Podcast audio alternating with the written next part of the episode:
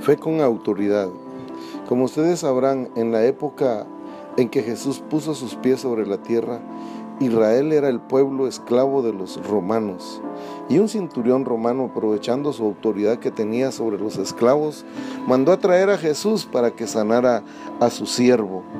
Jesucristo, al ver la fe de este hombre, dijo, ni aún en todo Israel he hallado tanta fe como en este hombre.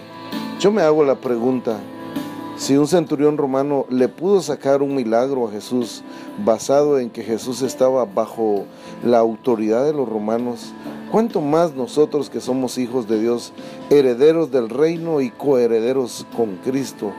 Por favor, por favor, que Jesús nunca encuentre más fe fuera de su iglesia. Iglesia, ciudad deseada, confiemos en el Señor.